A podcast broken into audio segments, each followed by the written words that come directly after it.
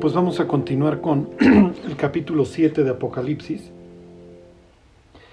Quiero, quiero recordarles que la literatura apocalíptica obviamente florece en épocas adversas.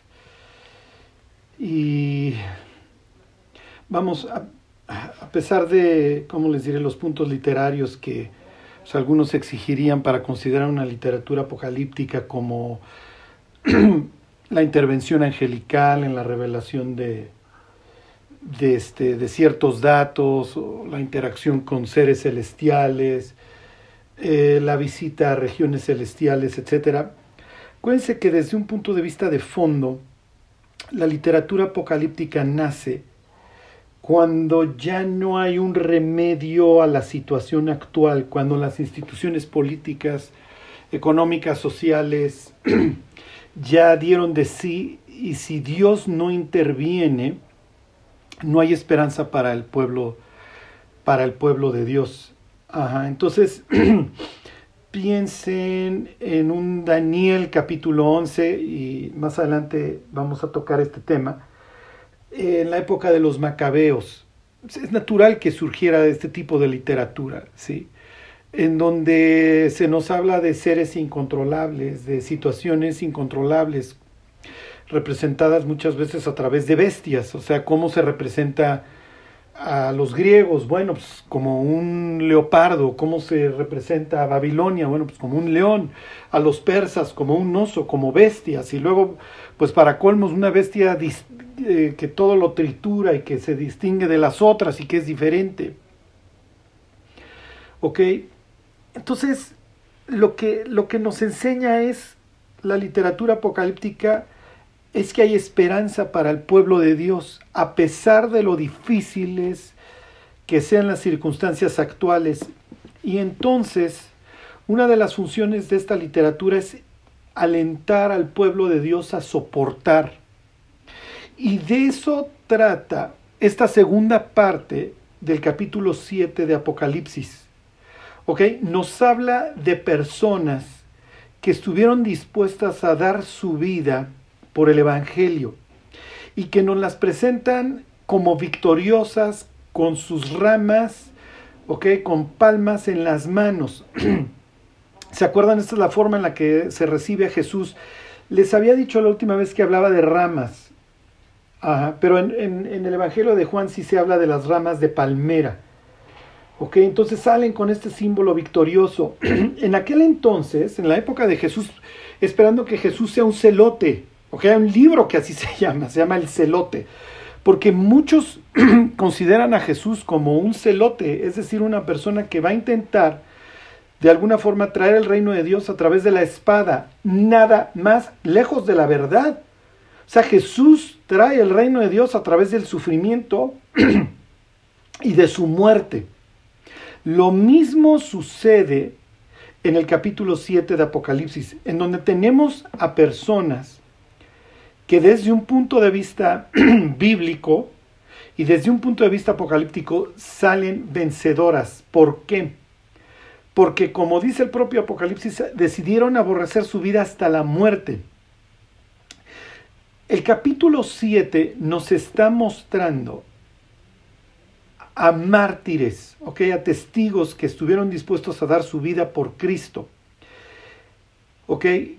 que experimentaron un rechazo por parte de la sociedad, rechazo que se tradujo inclusive hasta la muerte, literalmente. ¿Ok? En el capítulo 6, ¿se acuerdan? Le dedicamos este, no sé cuántos estudios a estos que están debajo del altar. Y la pregunta de si estaba bien o estaba mal que estuvieran clamando por venganza.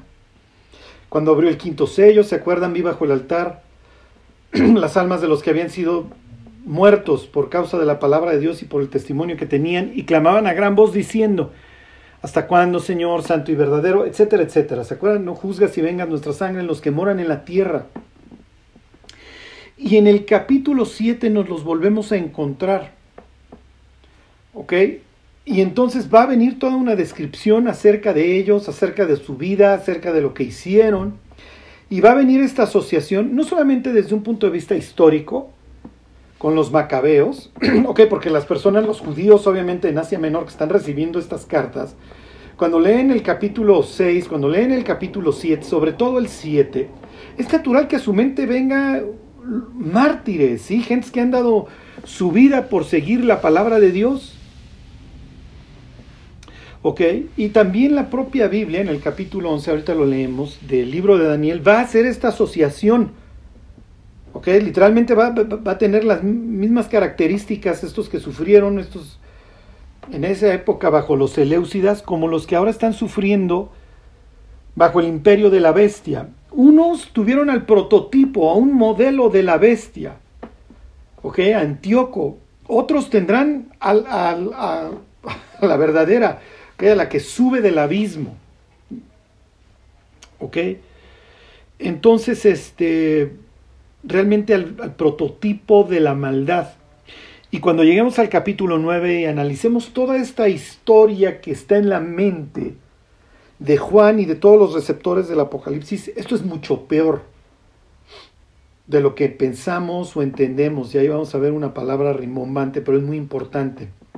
Que cuando lleguemos a capítulo 9, que es etiología, la causa, la razón, por qué, el origen, ¿ok? ¿Por qué hay tanta maldad en el mundo?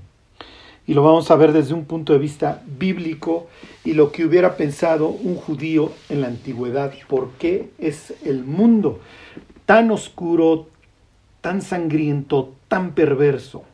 ¿Ok? Y las respuestas los van a sorprender.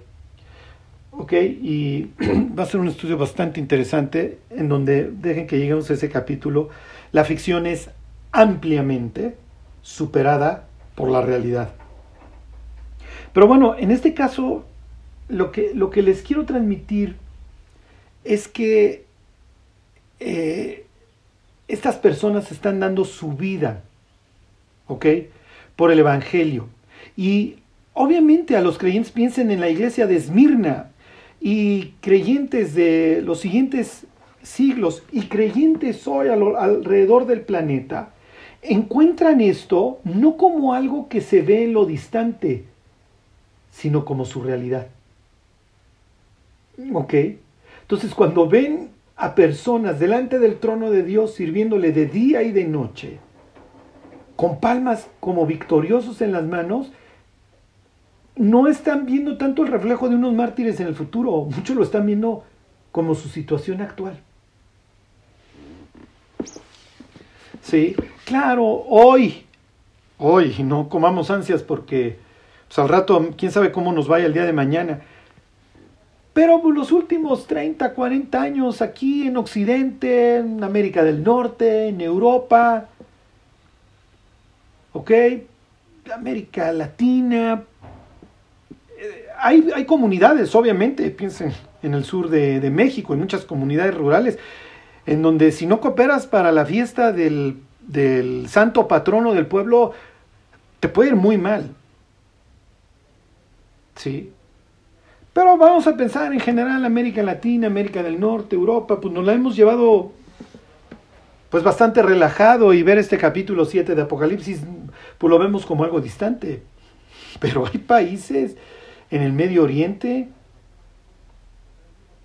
en Asia, en África, zonas rurales en América Latina y próximamente pues puede empezar a suceder en todo el primer mundo en donde la persecución y esto se puede convertir, este capítulo 7, en versículos que memorizáramos con la esperanza, ¿sí? para llenarnos de esperanza de un futuro mejor, y en donde realmente veamos al pastor, a Cristo como pastor que como dice el Salmo, nos guiará más allá de la muerte. Ok, finalmente los últimos meses nos han servido para exprimir muchas áreas de nuestra vida y que este amor por el mundo se nos fuera acabando y que muchas cosas quedábamos por sentadas, bueno, pues viéramos que este mundo cualquier día, cualquier día se va a la basura y al final de cuentas el mundo en el que vivimos no tiene otro destino que el fuego. Como dijera Pablo ahí en Primera de Corintios, resta pues que los que disfrutan del mundo sean como si no lo disfrutasen. Que entonces les repito, la literatura apocalíptica surge y es natural cuando el pueblo de Dios se lo está llevando el tren. No vamos a encontrar obviamente mucha literatura apocalíptica en la época de auge de David o de Salomón, al contrario. Les voy a leer un versículo de Primera de Reyes. Está hablando de la época en que Salomón reina y que todavía se estaba portando bien. Es Primera de Reyes 4:25. Este versículo me encanta porque está presentando una especie de, de cenit, ¿ok? De, de alcanzar la plenitud a la que Dios había aspirado desde los años de la conquista de la tierra prometida. Dice, y Judá e Israel vivían seguros. ahí están los dos, todavía no se ha dividido. O sea, Salomón todavía no ha acabado de, este, de destruir al reino. ¿Ok? Empezó David. Es, es, increíble cómo alguien puede construir tanto para posteriormente destruirlo. ¿Ok? Para luego sacar un martillo y solito destruirlo. Las, génesis, las raíces de la destrucción de, Israel realmente empezó esa tarde que David se quedó en Jerusalén. ¿Ok? Y luego, pues olvídense, ya todo lo que Deuteronomio 17 aplicaba para el gobierno de un rey, bueno, Salomón le fue poniendo tache y fue destruyendo cada una de esas disposiciones. No vas a tener muchas mujeres, no vas a acumular oro, no vas a andar traficando con caballos egipcios. Y bueno, pues parece que Salomón se esforzó por ir violando cada una de las disposiciones que su, hasta entre comillas, constitución le establecía al, al monarca. Pero bueno, en esta época, fíjense, dice, y Judá e Israel vivían seguros, cada uno debajo de su parra y debajo de su higuera. Desde Dan, o sea, desde el noreste hasta hasta Beersheba, todos los días de Salomón. O sea, no hay literatura de, apocalíptica en donde me está llevando el tren y estoy siendo gobernado por, una, por algo que solamente puede ser descrito como una bestia que va, que va cada vez devorando más y ganando más terreno. Es literatura del milenio. Les voy a leer Miqueas 4:4 y se sentará cada uno debajo de su vid y debajo de su higuera y no habrá quien los amedrente. Entonces, la época de Salomón no va a dar luz a literatura apocalíptica, no les interesa que nos está llevando el tren y que estamos siendo masacrados, no. Vivimos seguros y nos está yendo bien. Y la plata, olvídense de la plata, o sea, son como piedras, ¿ok? Es como piedra la plata y Salomón, bueno, tiene todas estas riquezas y vienen de todo el mundo a vernos olvídense de algo así como, y no puedes comprar ni vender si no tienes esto. ¿Ok? Y dos libras de trigo por un denario y seis libras de cebada por un denario. No. ¿Ok? Pero ahora no. Entonces, les termino la introducción. Hacia allá vamos. Vamos hacia Apocalipsis 7.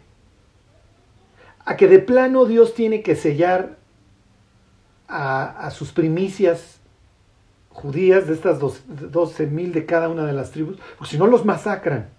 Y los tiene que guardar de, de quien sube del abismo.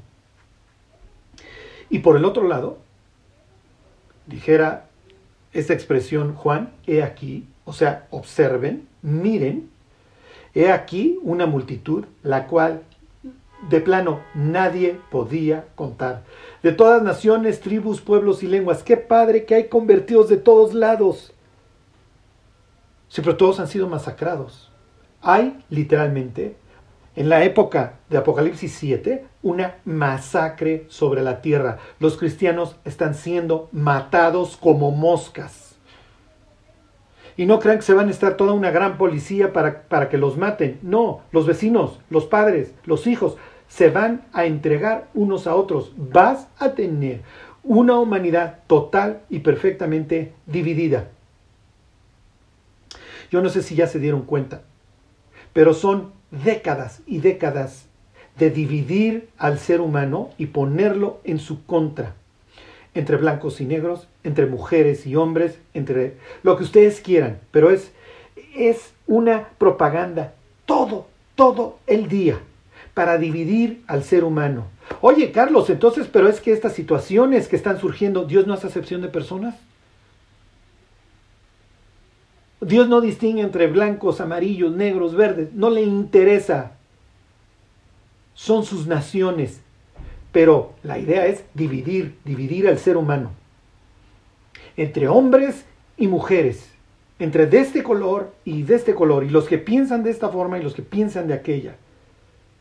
Jamás fue la idea de Dios tener un mundo total y perfectamente, como dice el libro de Tito, la carta de Tito, aborrecibles y aborreciéndonos unos a otros. Y el diablo, que nunca aparece y que tira la piedra y esconde la mano, se ha dedicado a dividir a la humanidad.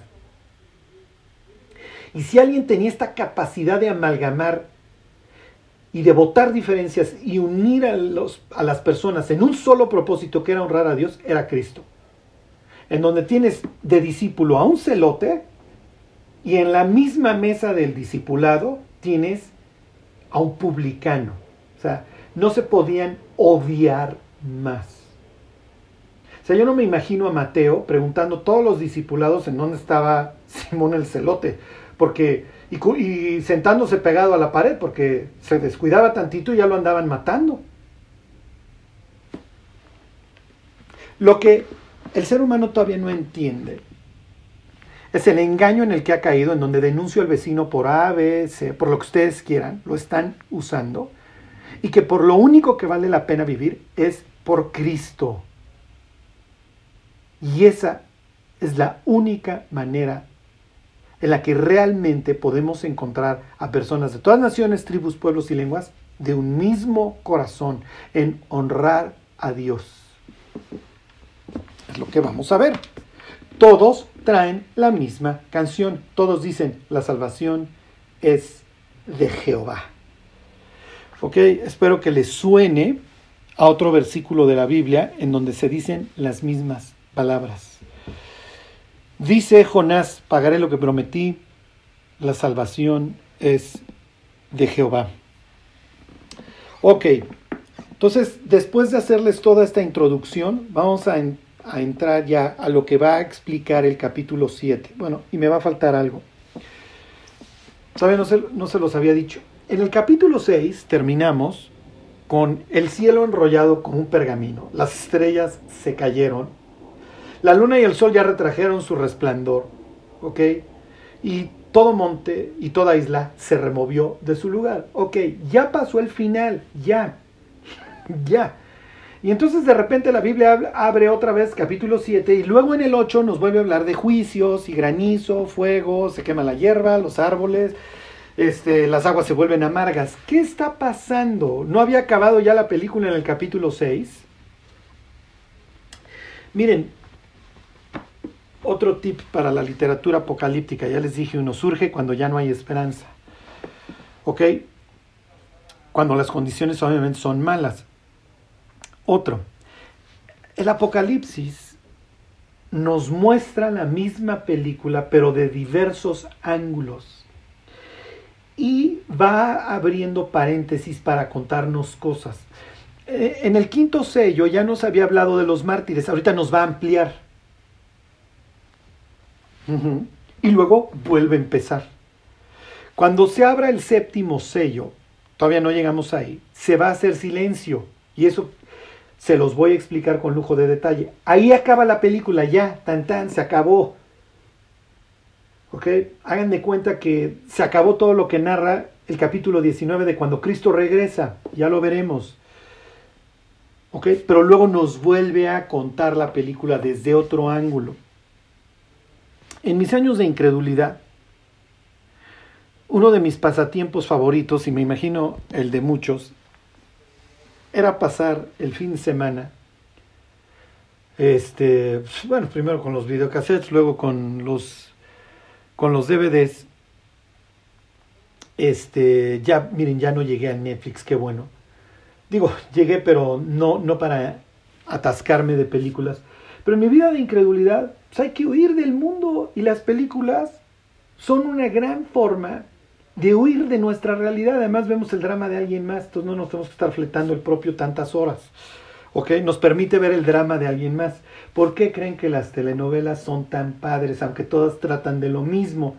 Bueno, porque nos, nos, nos toca fletarnos el drama de alguien más y el pesar de alguien más y a veces pues, wow, nos gozamos con el éxito de alguien más y nos hace escaparnos de nuestra propia realidad.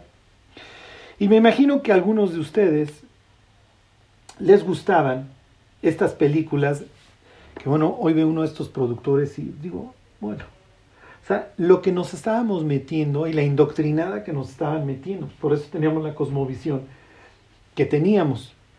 Pero un tipo de películas buenísimas eran aquellas en las que empiezas tal vez a la mitad de la historia y entonces tantos años atrás y entonces es la forma en que el productor te va te va tejiendo poco a poco la historia para que te vaya haciendo sentido y luego te da el desenlace.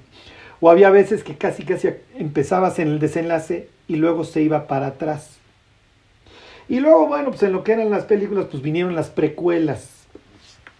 ¿Ok?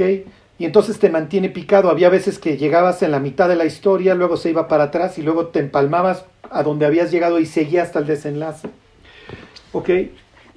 El mejor contador de historias es Dios. Pero el diablo no canta en ese sentido malas rancheras y también se dedica a contar historias que no se envuelven. ¿Ok? Piensen en, con que Dios os ha dicho, no comáis de ningún árbol del huerto. Y entonces le presenta toda una historia, mira, Dios no quiere que tú seas parte hijo, no quieres que no quiere que seas como él, y entonces te genero toda una historia para que esto se te presente atractivo. ¿Ok? Y todo lo que tú puedes lograr.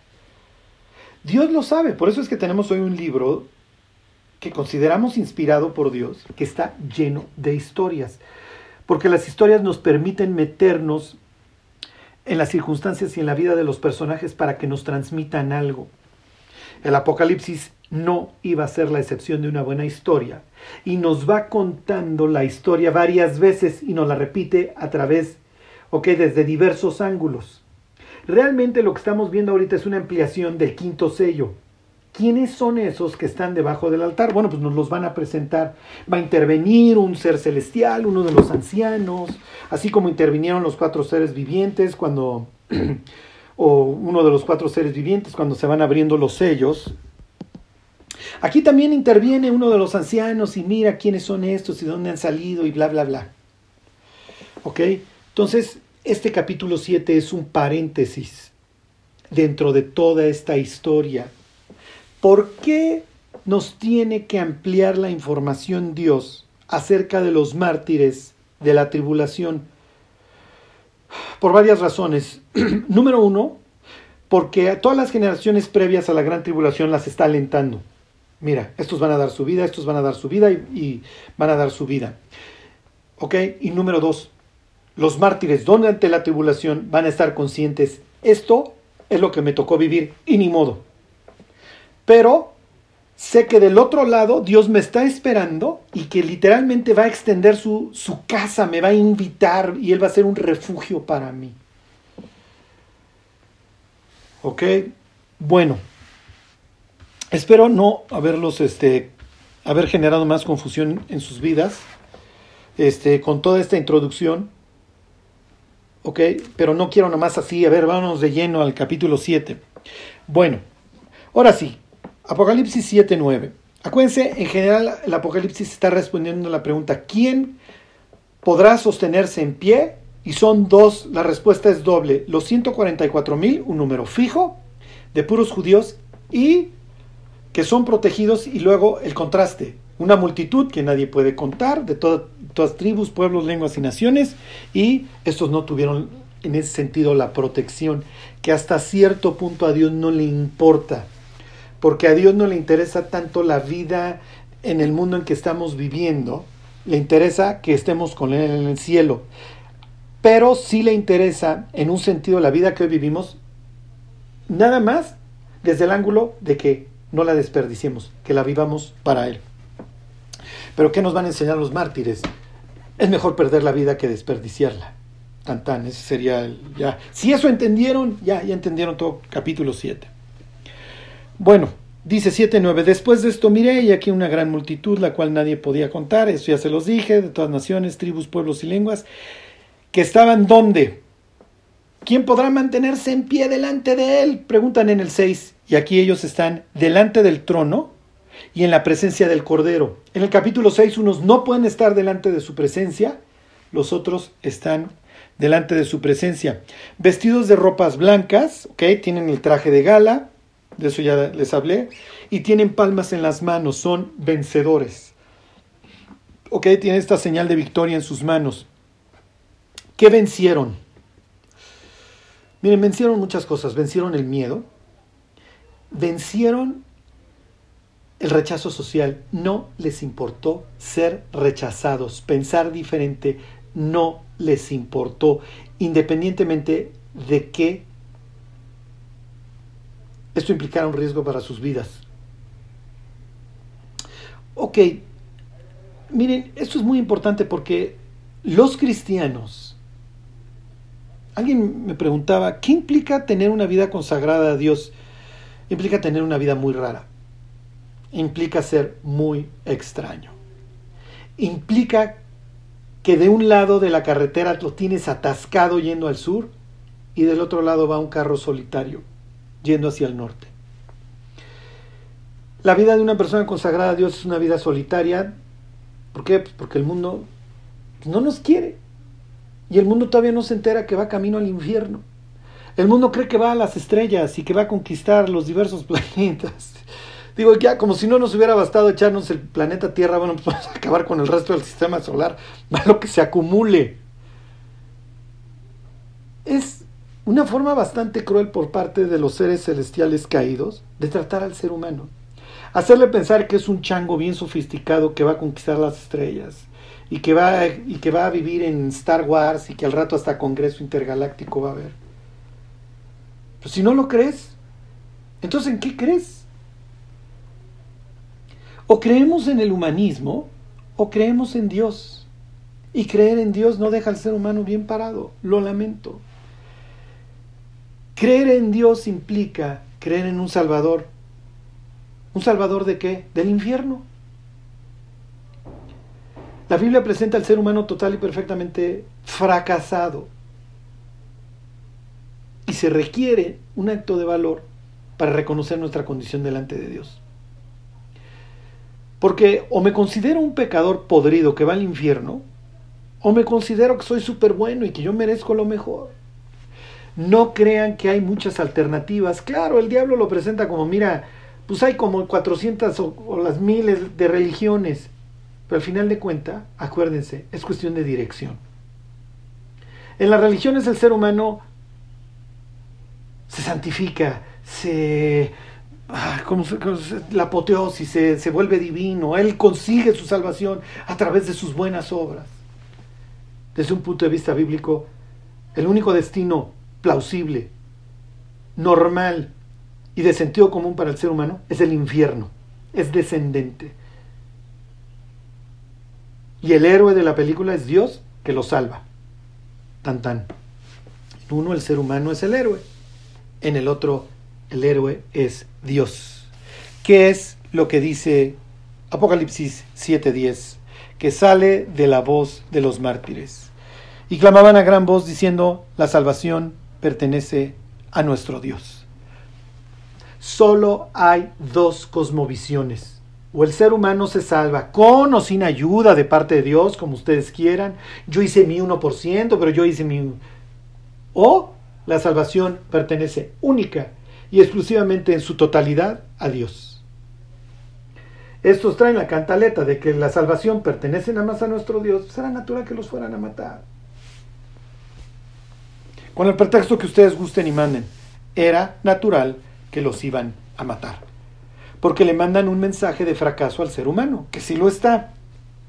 Pero además es increíble que el ser humano pueda estar viendo lo que ve y pensar que todo está bien. El ser humano tiene una capacidad de autoengaño ilimitada. Ilimitada. O sea, le puedes poner un espejo enfrente y va a ver una maravilla.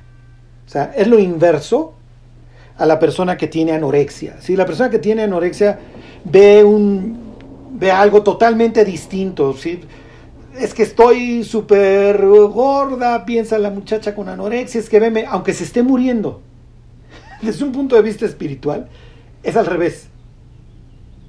¿Sí? O sea, lo que ve es una perfección en el reflejo que dista mucho de ser la realidad. Como rebaños, ¿se acuerdan que son conducidos al matadero? La muerte los pastoreará. O sea, el diablo es un experto en conducir a la humanidad al infierno. Ok, se los vuelvo a leer y clamaban a gran voz diciendo la salvación pertenece a nuestro Dios que está sentado en el trono y al Cordero. Es una cuestión, y esta palabra se va a repetir y se va a repetir, se va a hablar también del trono de la bestia. Es cuestión de qué trono queremos servir, pero de que vamos a servir frente a uno, vamos a servir. O frente al trono de la bestia o frente al trono de Dios. El trono de la bestia acaba siendo arrojado en un lago de fuego. El trono de Dios reina para siempre. Ok, y entonces se nos vuelve a presentar, piensen lo que estudiamos en capítulos 4 y 5 de Apocalipsis, se nos vuelve a presentar la reunión, el consejo divino. Okay, se nos vuelve a hablar de los ancianos, de los cuatro seres vivientes y de los ángeles. Fíjense, dice el 7.11, y todos los ángeles estaban en pie alrededor del trono, y de los ancianos y de los cuatro seres vivientes, y se postraron sobre sus rostros delante del trono, y adoraron a Dios, diciendo, amén, así sea, estamos de acuerdo, es verdad. ¿Ok? La palabra amén es una palabra hebrea que viene de confianza, de emunam. Entonces, amén, que así sea, que Dios lo haga, que, que se confirme, así es. Los judíos pensaban, y bueno, pues ya nos enteraremos, esperemos no próximamente, los judíos pensaban que los ángeles no podían doblar las rodillas hacia atrás para sentarse, ¿ok? Sino que solamente hacia adelante para postrarse delante de Dios o mantenerse en pie. Y bueno, estas palabras pues irían más o menos en consonancia con eso. Ahí los tenemos de pie. ¿Ok? Y adorando a Dios. Luego se postran y viene Ok. Todo lo que se le atribuye a Dios que el ser humano cree que es para él. Y ahorita les voy a hacer un comentario. ¿Por qué esto? ¿Por qué esto? ¿Por qué alabar a Dios? ¿Por qué Dios dice que no debemos tener este, dioses ajenos delante de Él? ¿Y por qué Él nos manda la Biblia a alabar a Dios? Fíjense, dice, los ángeles dijeron, amén. Y dijeron, la bendición y la gloria, la sabiduría y la acción de gracias y la honra y el poder y la fortaleza sean en nuestro Dios por los siglos de los siglos. Amén. ¿Por qué dice la Biblia que todo lo que respira alabe a Jehová? O sea, finalmente Dios está inspirando eso. O sea, cuando, no digo, no sé quién escribió el Salmo 150, pero el salmista que lo haya escrito, Dios usó su vida para escribir eso. ¿Ok? Entonces, ¿por qué ordena la Biblia? Un día me preguntaba una persona, y es una pregunta bastante sensata, ¿eh? digo, no, para nada quiero criticar la pregunta, y tal vez nos la hemos hecho todos, nada más que no lo vamos diciendo. ¿Es Dios presumido? Ah, o sea, es, Dios tan... Y eso lo dirían los incrédulos, ¿eh? O sea, y, algún incrédulo duro ahí, evolucionista, diría, pues ese ese farol que quiere que, anda demandando alabanza. Mm. Que anda demandando adoración. O sea, ¿tiene necesidad Dios, en serio, de que lo estemos alabando? Miren, les voy a dar la respuesta. Alabar cualquier cosa que no sea a Dios indigesta al ser humano, lo mata. La Biblia dice que el que lisonjea a su prójimo tiene una red delante de sus pies. Los humanos no soportamos la adoración, nos embriaga, nos asfixia, literalmente nos mata. Entonces, dedicarle adoración a una persona, en realidad lo que estamos haciendo es matarla. Cuando una persona se dedica a barbear a otra, lo que está haciendo es lo está dañando, mucho más cuando la otra persona le soporta, le tolera, o olvídense ustedes, le festeja la adoración, lo va a matar. Y literalmente va a poder hacer con él lo que quiera. Entonces, lo que está diciendo los ángeles es lo más sensato. ¿Ok? Dios no tiene problemas de personalidad, no tiene conflictos de personalidad, no se le va a subir. Digo, nos queda claro en la vida de Cristo, ¿sí? El cual, siendo en forma de Dios, no estimó el ser igual a Dios. Digo, yo no sé cómo interpretan los testigos de Jehová todos estos versículos, ¿ok? O todos los que niegan la divinidad de Cristo, pero bueno. Pues nos queda claro que Dios no tiene esta, ¿sí? Dice, no estimó el ser igual a Dios como cosa que aferrarse, sino que se despojó a sí mismo tomando forma de siervo hecho semejante a los hombres, y estando en la condición de hombre, se humilló a sí mismo hasta la muerte, y aclara Pablo, y muerte de cruz. ¿Sí? O sea, nos queda claro. Por eso cuando Dios dice, no vas a tener dioses ajenos delante de mí, no es que Dios sea presumido, nos está haciendo un favor. Si tú te dedicas a adorar las drogas, a tus amigos, el sexo, la pornografía, la fiesta, tu trabajo, tu dinero, tus posesiones antes que a Dios, te estás envenenando y te vas a empachar, te vas a morir. Piensen en la parábola del sembrador. Los afanes, los anhelos, la persecución, la tribulación. Es que Dios, ¿qué van a decir de mí? Bueno, pues entonces tú sigues adorando la opinión que otras personas tienen de ti y vas a acabar en el infierno. Cuando Dios nos ordena que lo adoremos a Él y que reconozcamos que la bendición, la gloria, la salvación, la acción de gracias, este, lo que ustedes quieran, la fortaleza, el poder, cuando Dios dice, esto me lo tienes que escribir a mí, nos está quitando un peso de encima.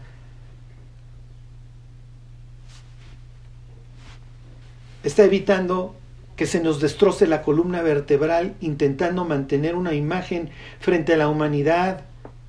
Ya, olvídense, la opinión que nos debe de importar es la de Dios. Y como les decía yo la otra vez, estos en el experimento de las rayitas, estos no tronaban. ¿Verdad que todas las rayas están iguales? No, maestro. ¿Verdad que están iguales todas? No, esta está más corta. Y estos no se quiebran. Estos mártires no se quebraron. Antes estuvieron dispuestos a aceptar la muerte que adorar a la bestia. Y les voy a decir otra cosa. Dice Jesús ahí en Mateo 24 que el Evangelio será predicado a todas las naciones. El hecho de que tengamos creyentes de todas naciones, tribus, pueblos y lenguas implica que las personas están siendo fervorosas y que el Evangelio está corriendo. Y que el Evangelio está corriendo en circunstancias adversas. Esto nos recuerda algo. Las personas se salvan por la locura de la predicación. No lo olvidemos. El Evangelio es poder de Dios para salvación. O que tiene poder para quebrantar esos muros que el corazón humano ha desarrollado en contra de Dios. Entonces, no nos avergoncemos del Evangelio. A veces pensamos, no, hombre, fulano está imposible que se convierta. Es que no, tiene el mismo vacío que teníamos nosotros antes, tiene la misma necesidad. Y además, sobre su cabeza se cierne y pesa la misma condena que traíamos nosotros. Entonces no vayan a pensar que porque fulano eh, tiene dinero porque fulano es famoso, no, no necesita Cristo, va camino al infierno. Ok. Y entonces, después del versículo 12, viene esta interacción, ok, típica de la literatura apocalíptica en donde se le da informes, ok, se le informa. Piensen en Daniel, que viene un ángel y le dice, mira Daniel, tú eres muy amado y desde que oraste, bueno, pues me despacharon, nada más que el príncipe de Persia se me puso al tiro y no pude pasar. Hasta que, bueno, tuvo que venir Miguel, pero ya vine a darte la información y Y se lanza ahí, entonces ya le hace toda la descripción. y no sé, eso le estoy hablando capítulo 10, fíjense capítulo 9, mira, Daniel, 70 semanas están determinadas sobre tu pueblo, etcétera, etcétera. Aquí vamos a tener otra vez la interacción con una persona que participa del consejo divino. Ok, entonces dice 7.13. Entonces uno de los ancianos habló diciéndome, estos que están vestidos de ropas blancas, ¿quiénes son y de dónde han venido? Ok, típico, piensen en Zacarías, ok, a través de preguntas. Este, y entonces va a venir por la respuesta típica, Señor, tú lo sabes. Ok, viene la respuesta de Juan, Señor, tú lo sabes, y él me dijo, estos son los que han salido de la gran tribulación y han lavado sus ropas y las han emblanquecido en la sangre del cordero. Ok, bueno, muchas ideas. Ok, esta, esta idea de que las emblanquecieron en la sangre del cordero y que lavaron sus ropas es bastante fuerte, ¿ok? Y tiene, ahorita lo vemos. Vamos a empezar por el principio. Estos son los que han salido de la gran tribulación. Bueno, ¿de dónde sale este término esta idea de la gran tribulación? La idea sale, en primer lugar, de Daniel del capítulo 12. ¿Ok? Es el último capítulo, Daniel 12.1. En aquel tiempo se levantará Miguel, el gran príncipe que está de parte de los hijos de tu pueblo. Esto ya lo veremos con calma en el capítulo 12. Y será tiempo de angustia cual nunca fue desde que hubo gente hasta entonces. Pero en aquel tiempo será libertado tu pueblo y todos los que se hayan escritos en el libro. ¿Ok? Entonces de aquí obtenemos esta idea de una época sin precedentes. Ahora, esto es horrible porque, oye, pues, estás hablando de algo que supera el diluvio. estás hablando algo que en la mente de Daniel, y los que no han escuchado la serie de lamentaciones, léanlo, échensela, perdón, ahí en el, en el canal. Estás hablando algo peor de lo que nos sucedió con, Babilonia. O sea, en la mente de Daniel me estás hablando de algo brutal. Sí, sí. En aquel tiempo literalmente vas a tener batallas angélicas. Miguel, así como se levantó para que obtuvieras el mensaje en el capítulo 10, Daniel, se va a tener que levantar para, para proteger a los de tu pueblo, porque si no, habría una masacre total. ¿Ok?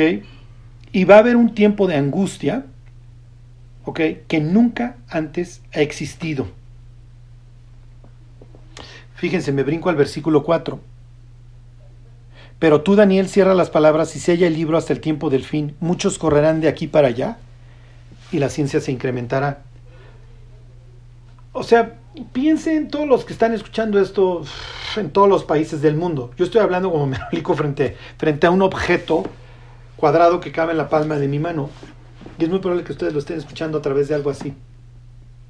En quién sabe qué parte del planeta. Pueden estar a 10.000 kilómetros de donde estoy yo. Más los sueños del posthumanismo, ¿eh? Y el hombre yendo de aquí para allá. Y los que han tenido la oportunidad de estar en aeropuertos que son ¿cómo les diré? Como, como lugares, este, como hub, como le llaman, como piensen, este, no sé, creo Atlanta o un, sí, algún aeropuerto en alguna ciudad grande de Estados Unidos, este, piensen Frankfurt, en Madrid, en donde ves literalmente personas de todas naciones, tribus, pueblos y lenguas. Ahí lo tienen ya. Ya llegamos. Es cuestión de tiempo. ¿eh? Y como les he dicho, el diablo ya está del otro lado del telón con la batuta en la mano y su orquesta lista para tocar. ¿Ok? Fíjense, le dice, pero tú Daniel cierra las palabras y sella el libro hasta el tiempo del fin. En la época de Apocalipsis a Juan le dicen lo contrario. Te doy el libro y no lo selles. Es más, necesito que vuelvas a profetizar sobre muchas tribus, pueblos, lenguas y naciones. Ok, entonces es la época. Pregunta el, uno de los ancianos, dice a Juan, estos que están aquí vestidos de ropas blancas y con sus palmas, ¿quiénes son? No sé. Estos son los que están saliendo de la gran tribulación. Y entonces en la mente de Juan es Daniel capítulo 12, un pasaje que obviamente conoce a la perfección, y a la mente de Juan viene la tarde previa a la muerte de Cristo cuando se sentaron en el monte de los olivos y Jesús les dijo literalmente lo siguiente, Mateo 24, 21, porque habrá entonces gran tribulación, cual no la ha habido desde el principio del mundo hasta ahora, ni la habrá. Y dice Jesús, y si aquellos días no fuesen acortados, nadie salvaría el pellejo, todos morirían. Entonces, estos mártires están saliendo, por así decirlo, están llegando al trono de Dios, están, por así decirlo, están siendo librados. Esa sería la expresión cuando ellos dicen que la salvación es de Jehová. Piénselo en un sentido amplio. No solamente Dios me salvó del infierno, sino que ya salí de la peor aflicción de la humanidad. Es como pensar, ya acabé mi examen, ya pasé, ya, ya descanso. Y es lo que más adelante va a decir Juan. Pues sí, bienaventurados de aquí en adelante, los muertos en el Señor. Sí, pues ya la libraron, ya descansarán de sus obras. Cada vez que leo esta idea de que salieron de la gran tribulación, pienso en la vida mía y de todos los que me están escuchando. Hoy nos aferramos a la vida, tenemos muchas cosas por qué vivir. El día que estemos en el cielo, ya acabamos, ya, se acabó el examen. Ya pasaste, ya, nunca te vas a preocupar, nunca vas a tener una aflicción, ya pasaste, ya, descansa, ya pasaste el examen. Un día me invitaron a, dar una plática en una escuela cristiana y les decía, miren, van a tener muchos exámenes en su vida, aquí en la escuela, en la secundaria, la prepa, la universidad, cuando chambeen. Pero el examen único que no pueden tronar es que van a hacer con Cristo. Si tú respondes a la pregunta como respondió Pedro, tú eres el Mesías, el Hijo del Dios viviente, y te aferras a Él, si habita, dijera Pablo en Efesios, si habita por fe en tu corazón, el examen más importante de tu vida, ya lo pasaste, ya te vas a ir al cielo. Y a partir de ahí, a trabajarle los talentos que te haya dado, a llegar a rendirle cuentas. Y después de eso, por eso Jesús Claro, Jesús entiende lo que vivimos y él fue tentado en, al igual que nosotros, dice la carta a los hebreos, en todos sentidos. Claro, él sin pecado. Por eso Jesús le dice a los discípulos, no temáis manada pequeña que a vuestro Padre os ha placido daros el reino. O sea, como diciendo muchachos, ustedes no saben la lotería que se sacaron. Y sí, entiendo que vean su vida como, oh Dios, ¿qué va a suceder? Pero desde un punto de vista eterno, ya, Van a tener el reino en sus manos.